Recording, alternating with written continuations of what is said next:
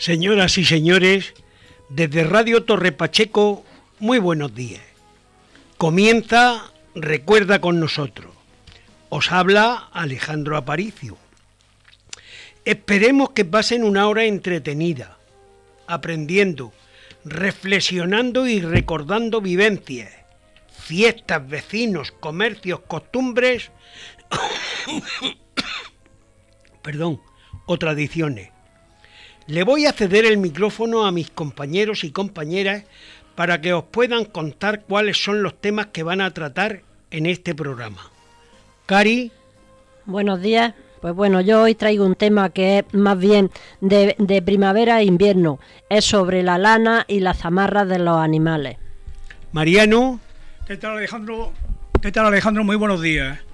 Pues sí, estimados radio oyentes, hoy tenemos un programa pues diferente, como siempre, claro, pero este, pues sí, se trata del día 21 de enero, que fue el sábado pasado, en el cual se celebró el Día Internacional del Abrazo. Así que vamos a hablar de los abrazos. Pepín. Sí, buenos días. Buenos días. Eh, pues hoy en la entrevista tenemos al coordinador de protección civil y tenemos también al responsable de la unidad sanitaria de emergencias. Os seguiremos acompañando los jueves cada 15 días, de 12 a 13 horas. Una pausa musical y continuamos.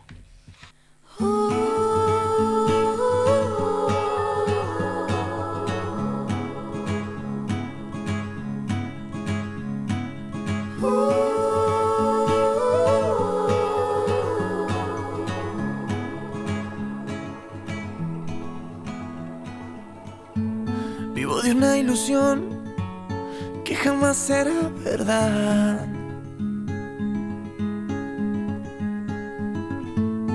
Llego a tu estación, yo vuelo a otra realidad.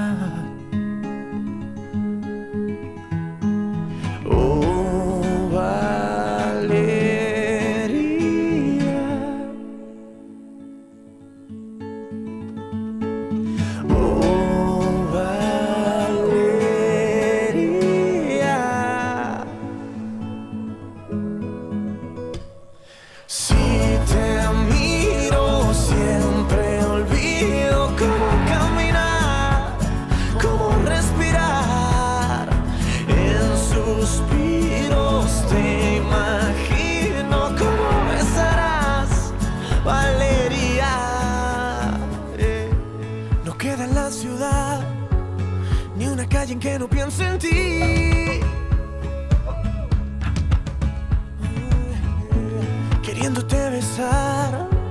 ¿Qué hago caminando por Madrid? Uh. Hoy todo indica que sí me armé de valor. Como un niño en una feria. Al borde estoy de un ataque en el corazón.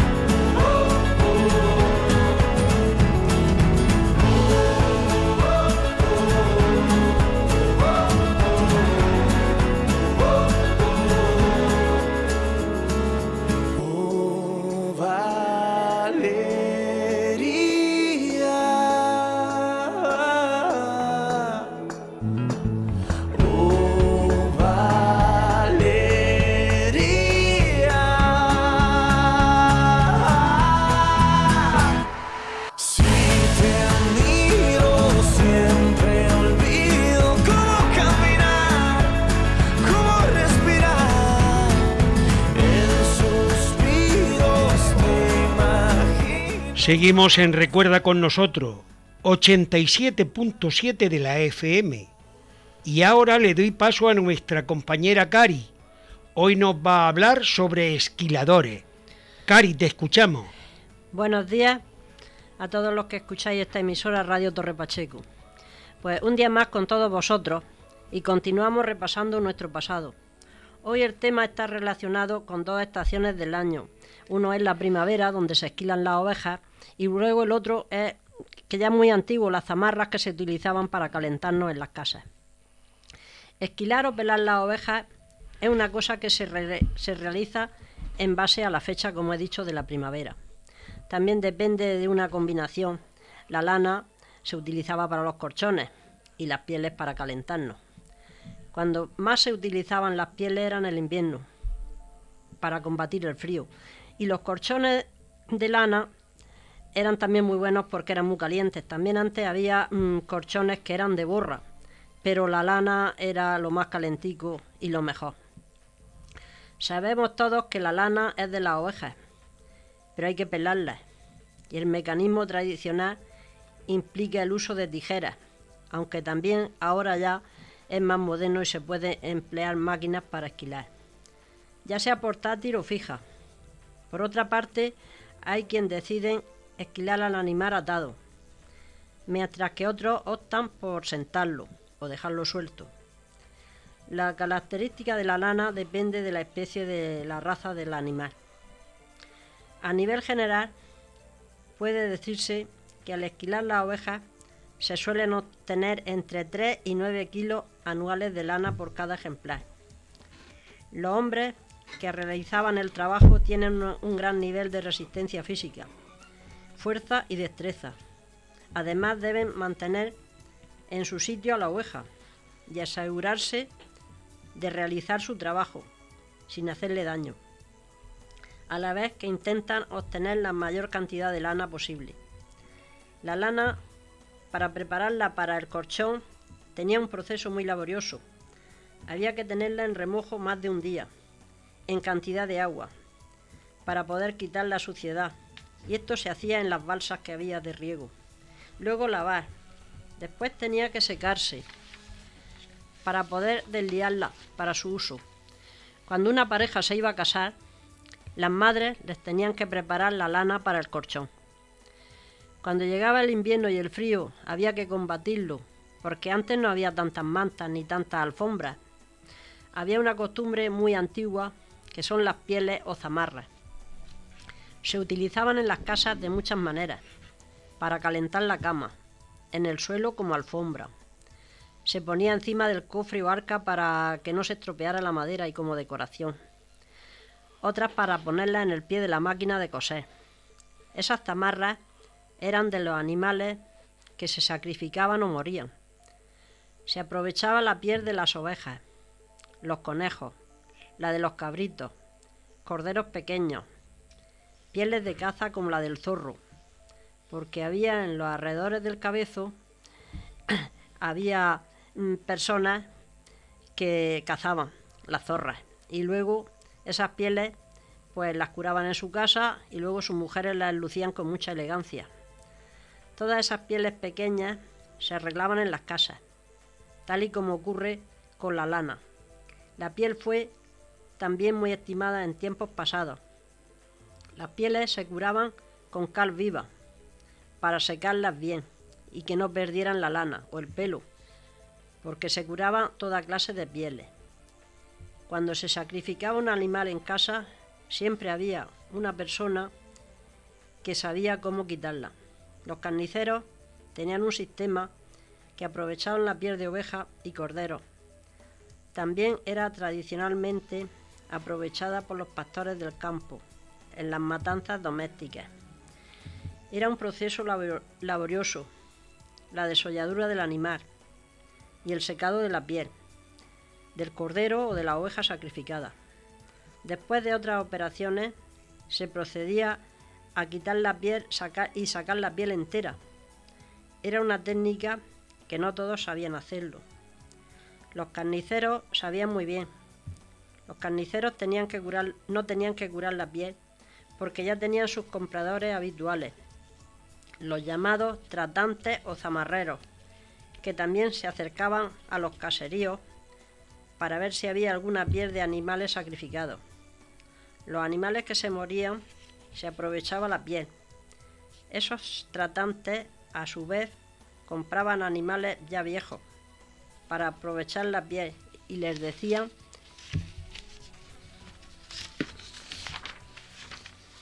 los zamarreros, que a su vez actuaban de intermediarios para vendérsela a curtidores o fábricas y con ellas en las fábricas pues hacían odres o eran fábricas peleteras. También se utilizaban para cubrir el yugo de, la caballería. Eh, esas pieles se utilizaban mucho en todos los sentidos. Tal y como ocurre con la lana, la piel fue también más estimada en tiempos pasados. En la zona del norte de España, las pieles de vacuno las tienen como reclamo turístico. Son muchas las tiendas que se ven grandes pieles para la venta. Esto es recordar tiempos pasados, que los jóvenes de hoy no saben que las zamarras eran la quitafríos de antes. ¿Quién no ha tenido una zamarra en su casa? Y un colchón de lana, que eran muy calientes, pero muy incómodos para hacer la cama pues el tema de la zamarra ya aquí en este campo se ha perdido porque han venido las mantas y las cosas que, dan mucho más calor que la zamarra. Bueno, pues ya con este resumen termino con un saludo para todos. Que la próxima vez nos volvamos a encontrar aquí con nuestras historias. Buenos días y hasta el próximo programa. Solamente oír tu voz, ver tu foto en blanco y negro recorrer esa ciudad. Yo ya me muero de amor, ver la vida sin reloj y contarte mis secretos, no saber y así besarte o esperar que salgas solo y vivir así. Yo quiero vivir así ni siquiera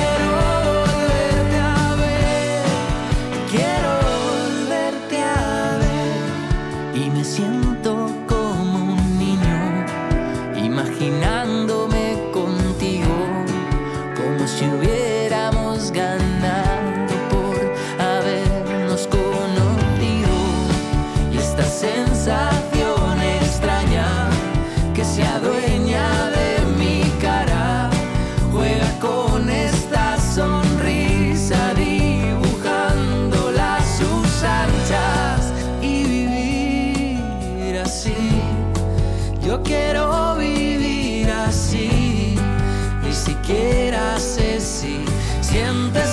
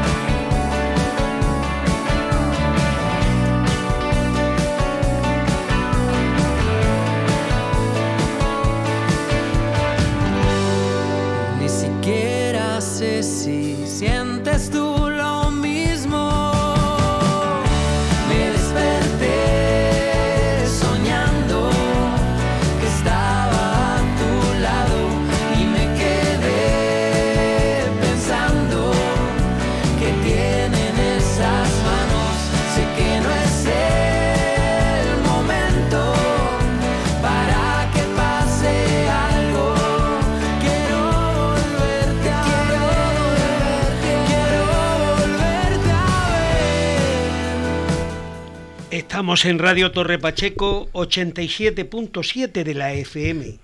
Y es el momento de darle paso a nuestro compañero Mariano, que hoy nos va a hacer reflexionar sobre el Día Internacional del Abrazo.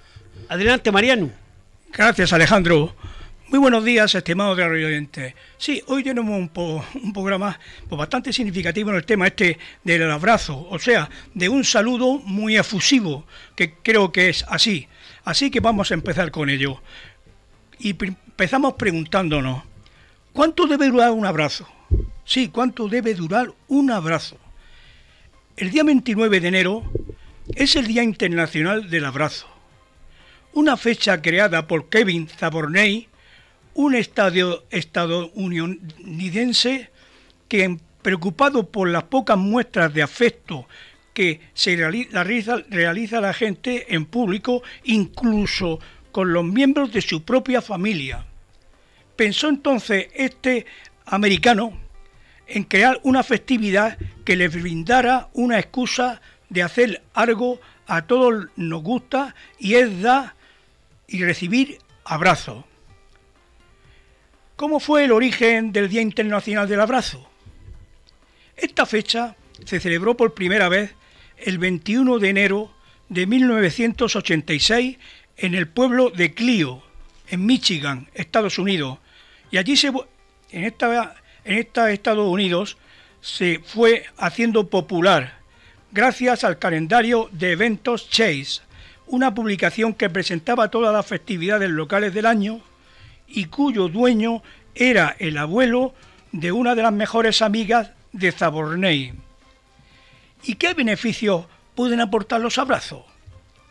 El abrazo, digamos nuevamente, que es un saludo muy efusivo y apretado. Además de dar confort, y sobre todo ahora, con estos fríos que hacen, pues el ser calentito y en ocasiones ponernos el corazón a mil por hora. Los abrazos aportan muchos beneficios, muchos, para la salud, tanto física como psicológica. Entre sus principales aportes están los siguientes. Aportan seguridad. Sí, el ser humano es muy frágil por naturaleza, sobre todo cuando somos bebés.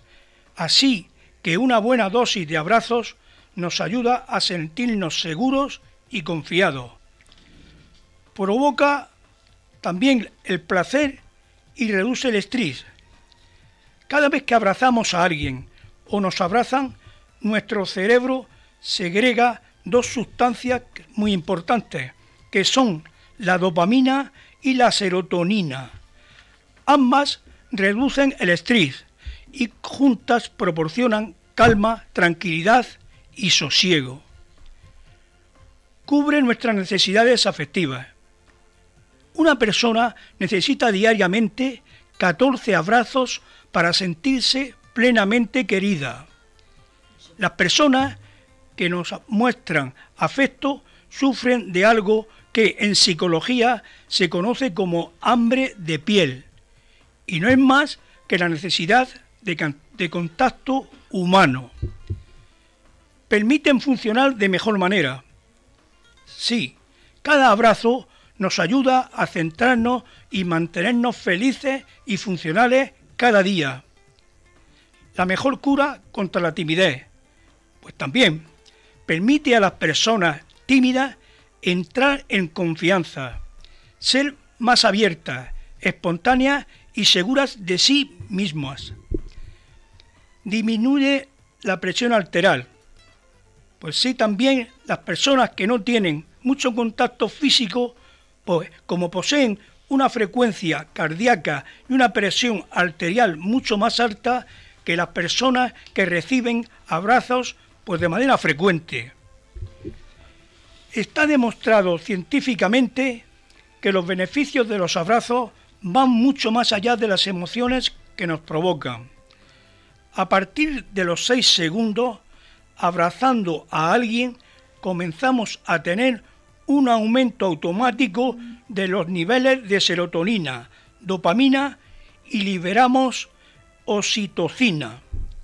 También se reduce el estrés y se disminuyen los niveles de cortisol, que son sobre todo responsables del sobrepeso.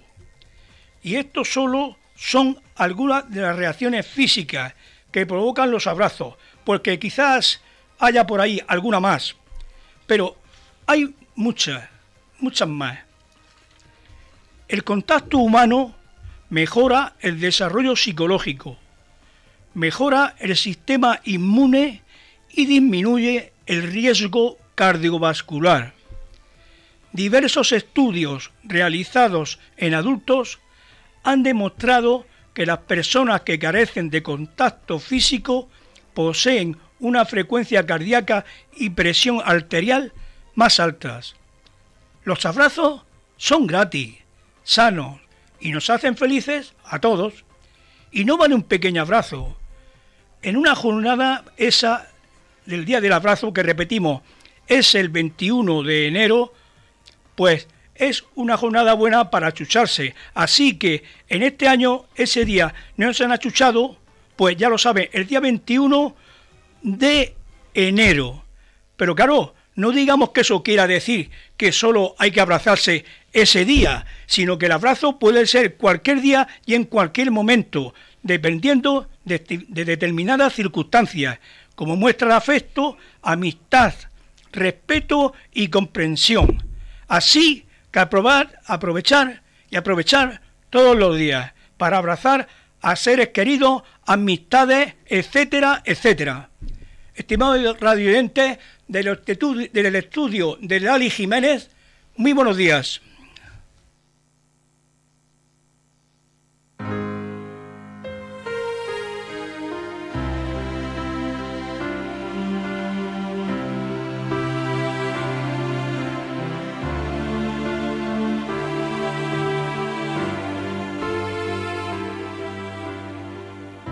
Bailar de lejos no es bailar.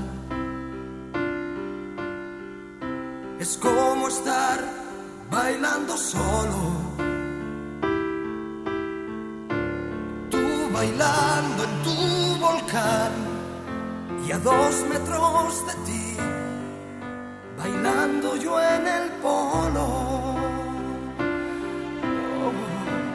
Vemos una sola vez. Bailar pegados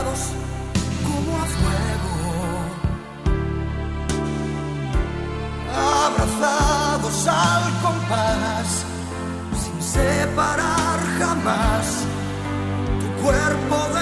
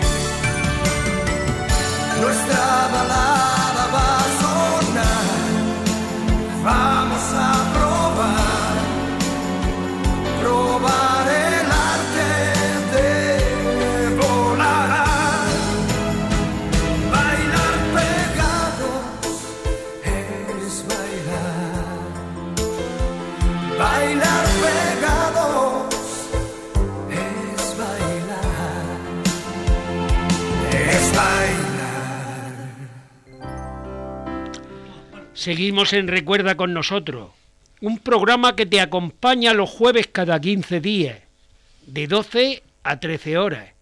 Y ahora damos paso a la entrevista. Adelante, Pepín.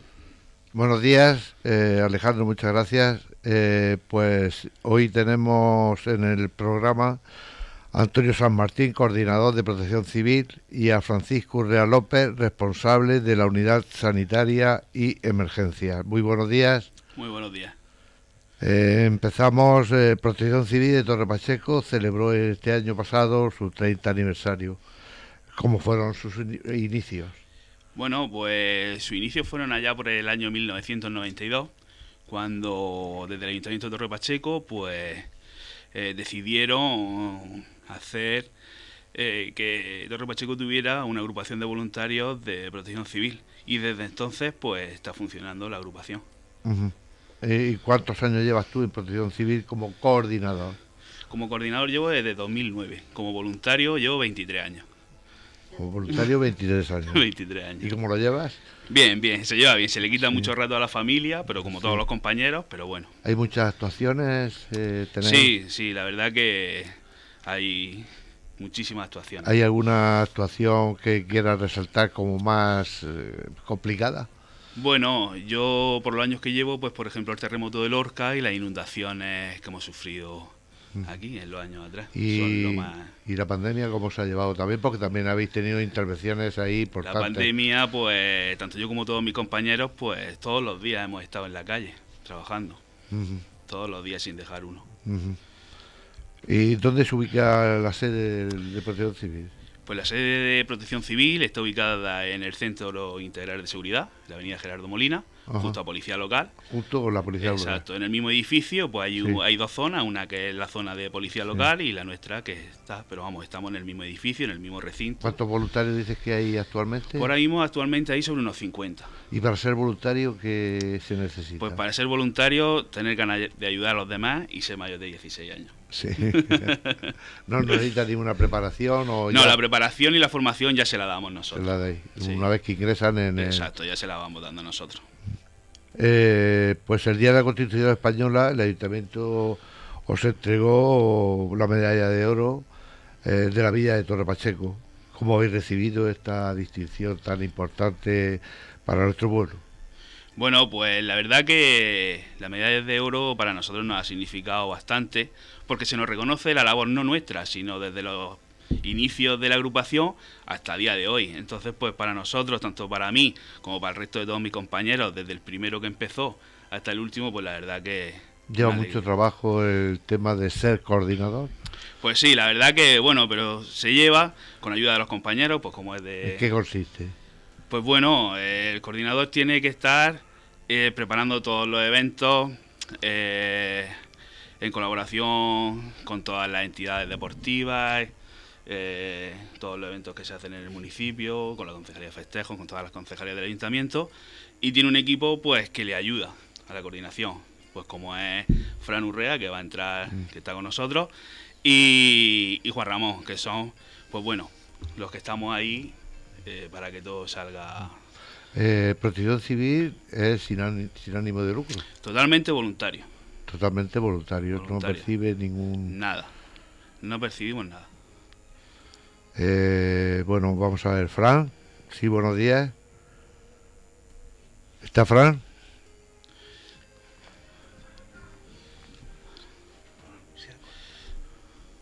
Sí. Hay un pequeño problemilla. Bueno, se ha cortado la llamada, era una entrevista por teléfono.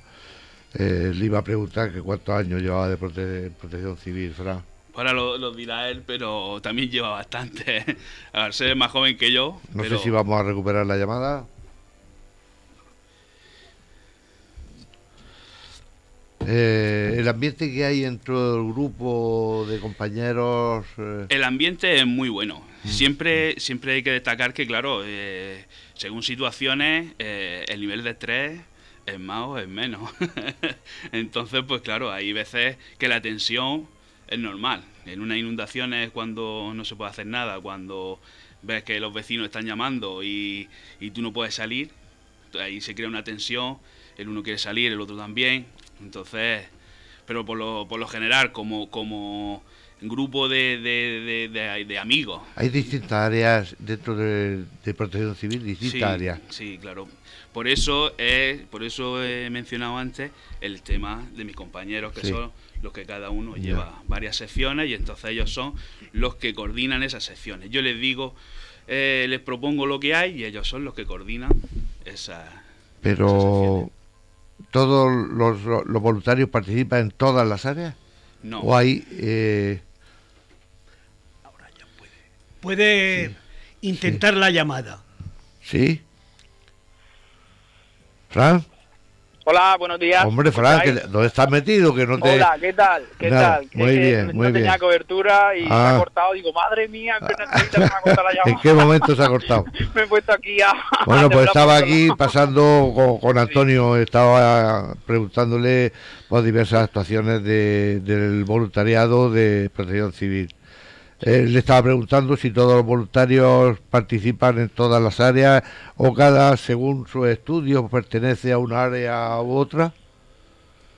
Saludaros a todos, muchas gracias al programa por contar con nosotros, eh, a Lola y a todos los que hay por ahí, a los radio oyentes. Eh, bueno, Protección Civil, como bien sabéis, es personal voluntario eh, tenemos distintas distintas secciones, por así decirlo, eh, la de formación, la de intervención y preventivos, la unidad sanitaria, y entonces nosotros con nuestro plan de formación lo que hacemos es formar a los voluntarios para que puedan pertenecer a cada una de las secciones. Normalmente el personal de la sección sanitaria es personal que ya se dedica al sector de las emergencias, al, al, sector de la sanidad. Son enfermeros, son técnicos de emergencias, son médicos, son personal que ya vienen con sus estudios, con sus carreras. Entonces, claro, como la, la unidad sanitaria está más regulada, más controlada y hay una ley que la ampara, pues lógicamente la unidad sanitaria la tenemos por personal que ya viene graduado y que viene formado. Ah. Luego, el resto de secciones es personal voluntario que tiene interés por formar parte de la agrupación y nosotros mismos le damos formación tanto sea de primeros auxilios, de, de fibrilación, de, seguridad vial, de psicología en emergencias y todo eso, para que estén preparados para todo. Eh, ¿Podrías destacar alguna, alguna actuación más complicada?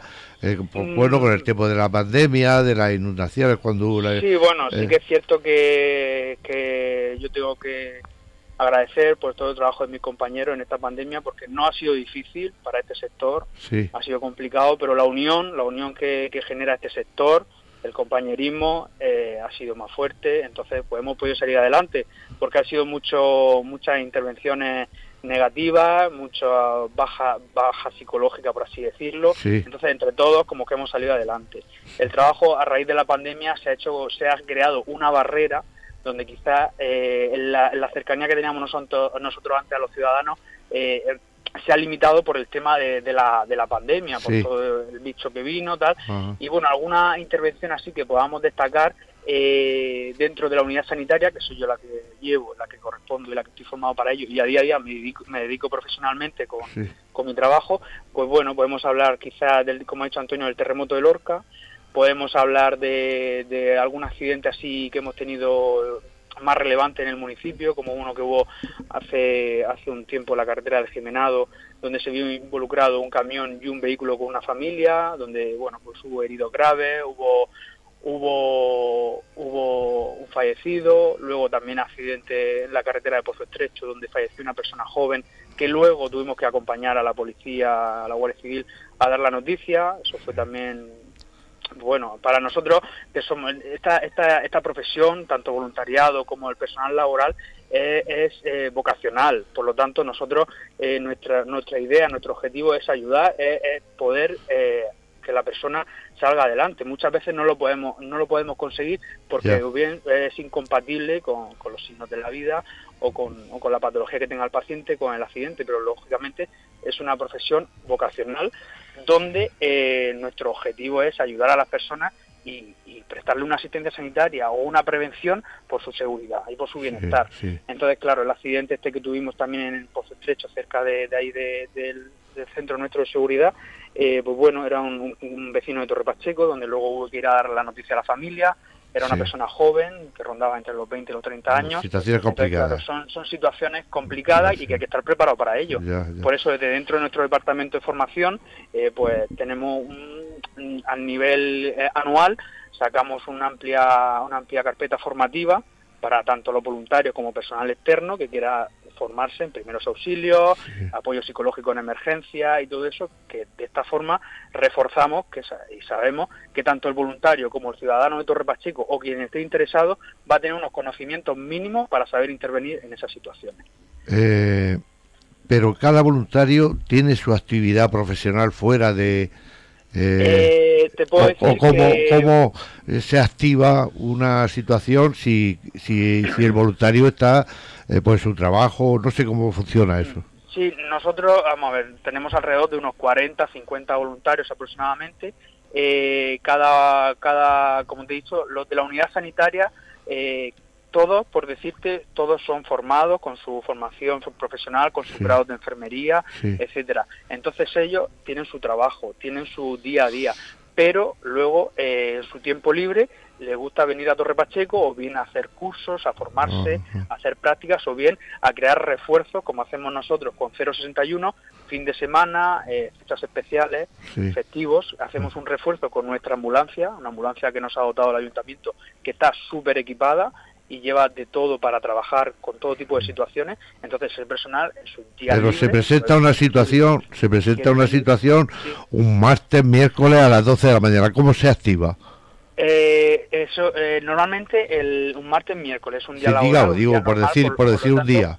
Nosotros, nosotros no tenemos un, no tenemos, como te he dicho, reforzamos los días festivos, los fines de semana y fechas puntuales. En el ah. caso de que ocurra una emergencia muy grande en el municipio, eh, los primeros intervinientes va a ser la policía local, 061 o Guardia Civil. Ellos, si necesitan de nuestro apoyo, se ponen en contacto con el coordinador y nosotros activamos al personal. Se solicita personal para tal emergencia. Tiempo de respuesta 20 minutos. Entonces se le da, como suelen ser personal del municipio, se le dan 20 minutos para estar en nuestra sede y en nuestra sede pues salir con los medios solicitados. Perfecto. Vale. Eh, sí que es cierto que contamos con te digo del municipio, pero tenemos mucho personal de, otros municipios de la región. Están muy interesados en nuestra protección civil porque es una protección civil que, que tiene, un, como he dicho, un, amplio abanico formativo, un amplio abanico de intervención, colaboración con 061, colaboración con Guardia Civil, con Policía Local, tenemos los eventos deportivos que vosotros a lo mejor eh, vais por la calle como un ciudadano lego que no conoce el sistema de emergencia y podéis ver una ambulancia o podéis ver una persona de protección civil. ¿Qué hace esa persona de protección civil en una prueba deportiva? Pues esa persona de protección civil, o bien en la ambulancia, o bien en una calle, eh, evitando que circulen los vehículos para proteger la prueba deportiva, lo que hacen es apoyar a las fuerzas de seguridad y al personal encargado de la seguridad vial. En este caso, en nuestro municipio es la policía local. Si yo te iba a preguntar ahora si apoyáis en ocasiones eh, a protección civil de otros de otros pueblos, de otros municipios. Sí, hombre, por, nuestra parte, por nuestra parte siempre hemos estado dispuestos, al igual que ellos. Eh, cuando tenemos grandes eventos, tenemos media maratón, tenemos cabalgata de Reyes, carnaval, ellos siempre han estado dispuestos a venir con sus recursos, con su ambulancia, con sus vehículos, con su personal voluntario a nuestro municipio, por lo tanto nosotros también estamos dispuestos para el resto del municipio cuando necesiten cualquier apoyo en este tipo de eventos porque eh, lógicamente se crea un se crea un servicio preventivo, un dispositivo de riesgo previsible, donde tanta previsión de personas, pues necesitamos ambulancias tantas, desfibriladores tantas, voluntarios tantos. Entonces eso sería un dispositivo de riesgo previsible. ¿Qué dice el dispositivo de riesgo previsible? Que vamos a prevenir que pueda pasar una emergencia y nosotros estar ahí para actuar donde se miran las vías de evacuación, los recursos disponibles y el personal en la zona. Todo esto, todo esto de personal voluntario. Sí, sí. Te iba a preguntar cómo es la coordinación del 61 o los centros de salud y, ya me lo has contestado que, que, sí, te puedo, en todo momento. sí, el 061 con nosotros, la verdad es que lógicamente agradecen nuestra labor porque somos yo, por ejemplo, soy técnico de emergencias, trabajo en un helicóptero de emergencias en la Comunidad Valenciana, trabajo en el sector de las ambulancias, pero aparte, pues llevo, eh, junto a mi compañero Juan Ramón y junto a mi compañero Antonio San Martín, llevamos la, protección civil de Torpacheco. Y, bueno, en los días libres o los días que tenemos disponibles, pues nos gusta sacar este servicio adelante, porque el voluntariado eh, está muy implicado, muy vocacional, como le he dicho, es una, es una profesión, es una actividad muy vocacional, entonces ellos están implicados, ellos colaboran con el municipio, con el ayuntamiento y, y sale todo adelante. Colaboramos con el 061, el 061 nos, nos valora muchísimo por el tema de ser personal voluntario.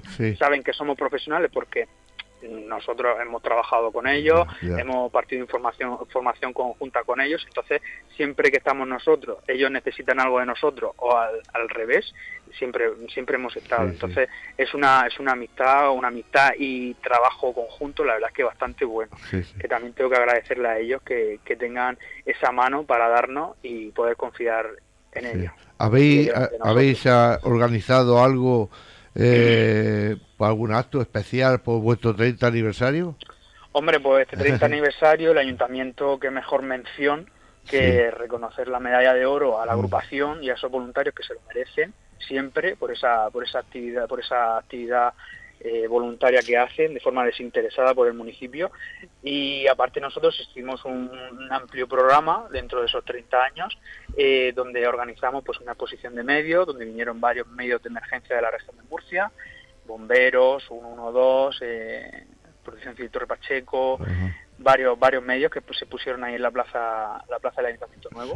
Y, luego tuvimos un gran simulacro también en el centro de Stachas diurnas que bueno, que gracias al presidente del centro por cedernos el espacio, eh, donde se organizó un simulacro de terremoto, donde colaboraron pues esos varios compañeros, Murcia, Aledo, eh, varias, varias, varios municipios de la región, donde se organizó un simulacro para nosotros poner en función eh, todos esos procedimientos en el caso de que pasara real y ver cómo respondían los servicios de emergencia donde se hizo el simulacro. Para nosotros los simulacros, la formación es imprescindible porque es donde aprendemos y luego el día a día es lo que ya hemos practicado. Eh, también tuvimos el evento de la el evento de la entrega de la medalla de oro y la exposición de fotografía que se hizo en el hall del ayuntamiento. ¿Cuántos años llevas tú en, como voluntario? Pues yo tengo 27 años y, y entré en la protección civil con porque la protección civil tiene una parte que es juvenil, por así decirlo, juventud, juventud donde pueden entrar eh, mayores de 16 años.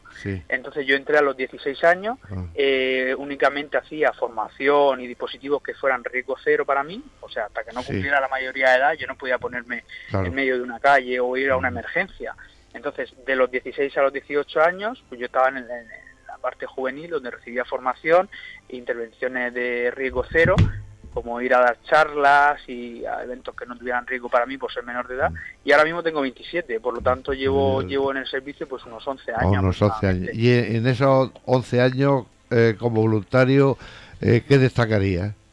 Pues hombre, lo que quiero destacar es pues a mis compañeros, lógicamente, a mis compañeros que son los que han sabido día a día pues si yo he estado en, he tenido alguna situación quizás negativa, una situación triste, tal, ellos han estado ahí, ellos me han apoyado, no hemos apoyado todo. Lo importante de, esto, como he dicho antes, es el equipo, es el, trabajo conjunto, el que nos apoyamos el uno a otro, que si uno lo hace mal, eh, otro lo hace bien, nos corregimos, aprendemos, lógicamente nadie es perfecto, siempre tenemos algún fallo cada uno, tanto en nuestra persona personal como, como profesional.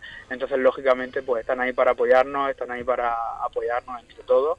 Y nada, eso es lo que quiero destacar en estos años de ahí, porque ha sido lo más importante, la unión con mis compañeros, el apoyo y que cuando he tenido a lo mejor quizás algún bache, pues he estado con ellos, me he reído y ha salido adelante ese bache. Bueno, pues si quieres, si quieres, tanto Antonio como tú queréis añadir algo. Y Nada, yo por pues mi parte daros las gracias al equipo.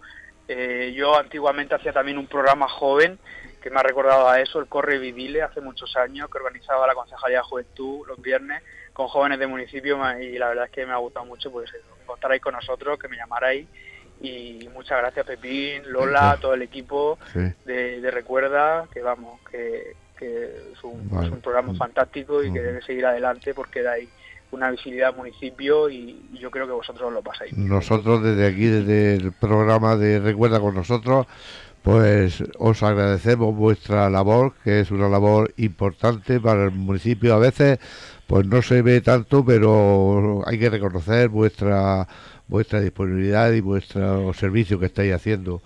Eh, pues darte las gracias y Antonio, Nada. añadir algo? Nada, sumarme a las palabras de mi compañero Fran y que nada, que aquí nos tenéis para lo que necesitéis.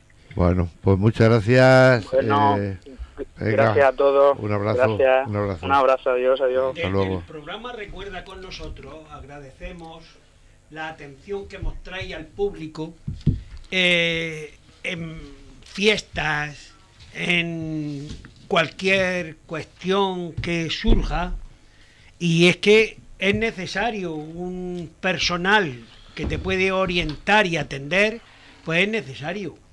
Así que es digno de mencionar y por, muchas gracias por vuestra gestión. Muchas gracias a vosotros. Pues nada.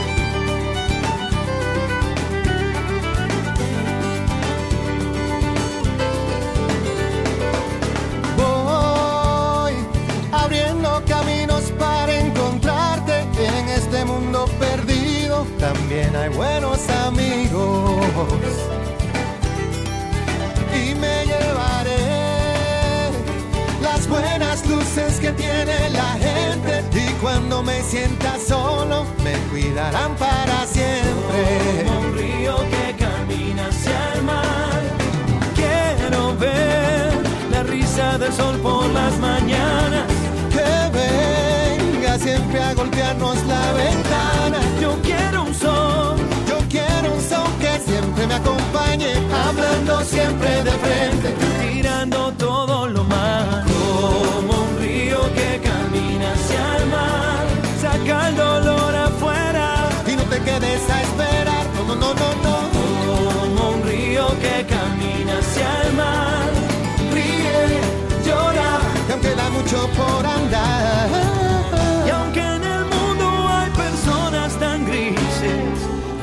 que no paran de brillar en esta vida que se me termina. No quiero ya dejarte de cantar como un río que camina hacia el mar. Saca el dolor afuera y no te quedes a esperar. Como un río que camina hacia el mar. Ríe, ríe y llora, no queda mucho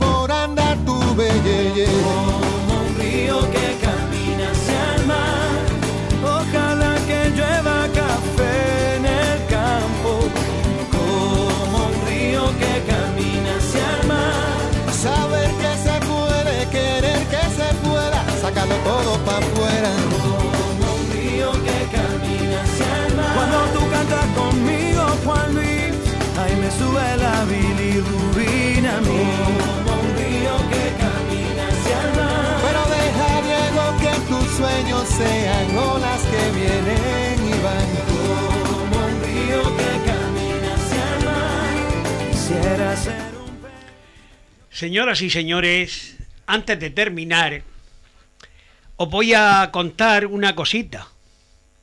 El pasado sábado 21 de enero, cuando llegué a casa, mi señora esposa me dio un abrazo y la verdad es que me dejó un poco fuera de juego. Y dice, es que hoy es el día del abrazo. Cuando he llegado aquí, eh, Micaela me ha dicho que Mariano iba a hacer su cometido, era con motivo del Día del Abrazo también. y entonces nuestra compañera Micaela me ha dado un esbozo más o menos de que hiciera un poema sobre el Día del Abrazo. Y yo con muchísimo gusto he compuesto este pequeño poema. Son tres quintillas y dicen así. Lo titulo El abrazo. En la pasada semana fue el día del abrazo. Se reconforta el regazo. Y aquí en la tierra murciana nos une amoroso lazo. Los humanos corazones lo demuestran a diario y emiten mil sensaciones. El encuentro es santuario de agradables emociones, sentimientos, ilusiones que al ser humano engrandece, lo diferencia y merece. La energía, las vibraciones, siempre el cariño enaltece. Señoras y señores, el programa de Recuerda con nosotros está llegando a su fin. Ahora toca despedirnos. Recuerda con nosotros volverá el próximo jueves 9 de febrero de 12 a 13 horas. No se lo pierdan. Que sigáis tan felices. Hasta entonces, muchísimas, muchísimas gracias. Muy buenos días. Muy bien, maestro. Gracias. Gracias.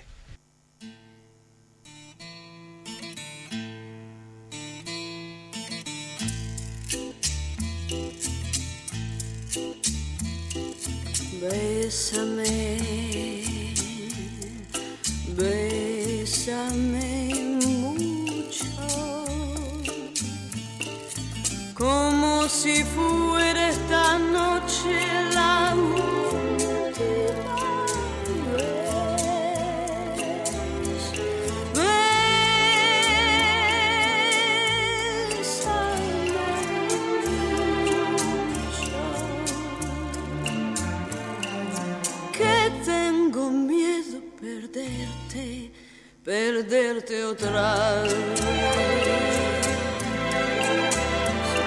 Quiero tenerte muy cerca, mirarme en tus ojos, verte junto